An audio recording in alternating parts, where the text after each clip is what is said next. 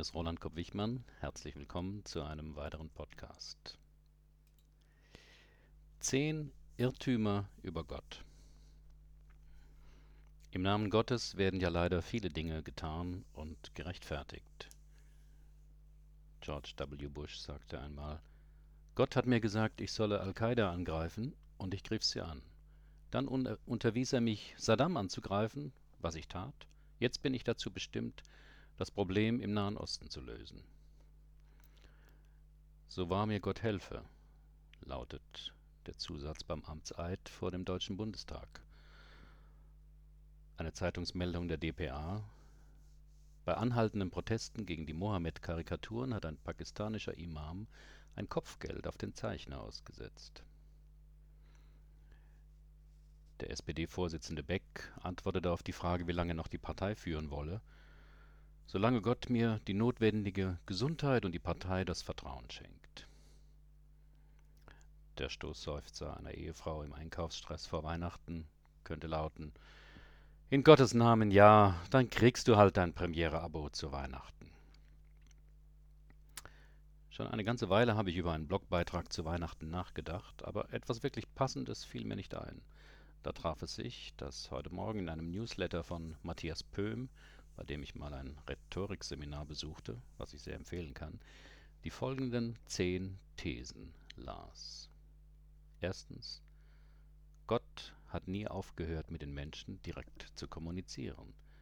Jeder kann Botschaften von Gott empfangen. Jede Botschaft ist genauso wertvoll wie jede andere Botschaft. Gott schickt jedem nur die Botschaften, die in sein momentanes Glaubenssystem passen. Deswegen widersprechen sich die Botschaften von unterschiedlichen Menschen oft. Zweitens. Jeder Mensch ist genauso außergewöhnlich, genauso besonders wie jeder andere Mensch. Kein Mensch wird von Gott mehr geliebt als ein anderer Mensch. Wir sind alle Boten zu jedem Augenblick unseres Lebens. Drittens. Kein Weg zu Gott ist direkter als ein anderer. Keine Religion ist die einzig wahre Religion. Kein Volk ist das auserwählte Volk. Und kein Prophet ist der größte Prophet. Viertens. Gott hat nichts nötig. Gott braucht nichts, um glücklich zu sein. Gott ist die Glückseligkeit selbst. Deshalb verlangt Gott von nichts und niemandem im Universum irgendetwas. Gott hat keine einzige Regel für uns Menschen aufgestellt. Fünftens. Gott ist kein einzigartiges Superwesen, das irgendwo im Universum oder außerhalb lebt. Gott ist die Gesamtheit aller Seelen, die im und außerhalb des Universums leben. Sie selber, ihr ärgster Feind, jede Fliege, jeder Grashalm, jeder Stein ist Teil von Gott. Sechstens. Das, was Gott ist, kann in keiner Weise gekränkt oder verletzt werden oder beschädigt werden und hat es deshalb auch nicht nötig zu bestrafen oder sich zu rächen. Siebtens. Alle Dinge sind ein Ding. Alle Dinge sind Teil des einen Dings. Wir hängen alle zusammen, ohne uns dessen bewusst zu sein. Alle Menschen, alle Tiere, alle Pflanzen, alle Materie im ganzen Universum ist eins. Achtens. So etwas wie richtig und falsch gibt es nicht. Es gibt nur Ziele, die sich Menschen oder Menschengruppen selber stecken. Und gemäß diesen selbstgesteckten Zielen gibt es nur ein funktioniert besser oder funktioniert schlechter.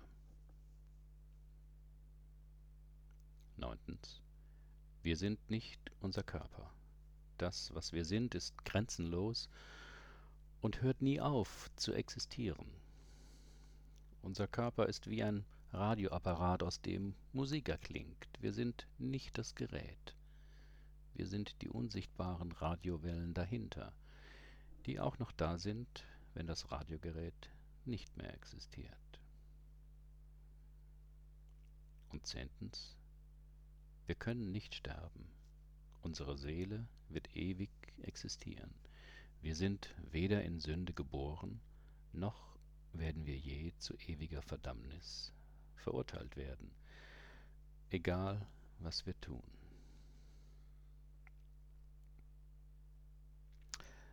Was empfinden Sie, wenn Sie diese Thesen lesen? Erleichterung? Verwirrung? Ärger? Ich stelle diese Frage, weil das eigene Gottesbild, also das Bild, das wir uns von Gott machen, große Auswirkungen auf das eigene Leben hat. Es macht einen Unterschied, ob ich mir Gott strafend vorstelle oder verstehend, als obersten Richter oder als imaginäre Kraft hinter allem Lebendigen, oder ob ich glaube, dass da nichts ist. Der Psychotherapeut Tilman Moser hat dazu zwei gute Bücher geschrieben. Natürlich weiß niemand, wer und wie Gott ist und ob es diesen überhaupt gibt. In einem Selbsterfahrungsworkshop vor Jahren hörte ich mal auf die Frage, und was ist mit Gott? Die schöne Antwort, Gott ist eine türkische Putzfrau und es geht ihr gut. Doch ist es für viele Menschen schwer, mit dieser Ungewissheit zu leben. Und da wir nicht wissen, wie das Leben in Wirklichkeit ist, machen wir uns Bilder von der Realität. Siehe mentale Landkarten. Doch die Landkarte ist nicht die Landschaft. Unser Bild von Gott ist nicht Gott. Doch so ist der Mensch. Er weiß zwar nicht genau, wie das Wetter in fünf Tagen wird oder das Wirtschaftswachstum in Deutschland im nächsten Jahr, aber wo und wie Gott ist und womit er sich noch so beschäftigt, das gibt er vor zu wissen. Noch einmal George W. Bush. Ich vertraue darauf, dass Gott durch meine Person spricht. Ohne das könnte ich meine Arbeit nicht machen. Nun, Vielleicht wäre es mit der Klimakatastrophe besser zu bewerkstelligen, wenn der amerikanische Präsident nicht auf Gott vertrauen würde. Welche Religion hat Gott?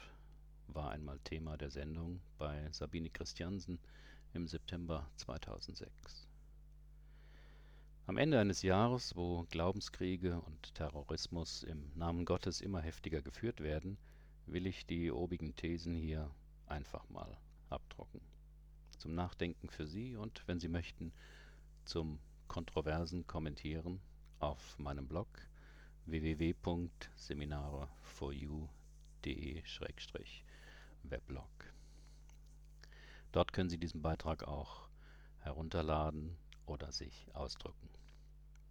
Herzlichen Dank für Ihre Aufmerksamkeit. Bis zum nächsten Mal.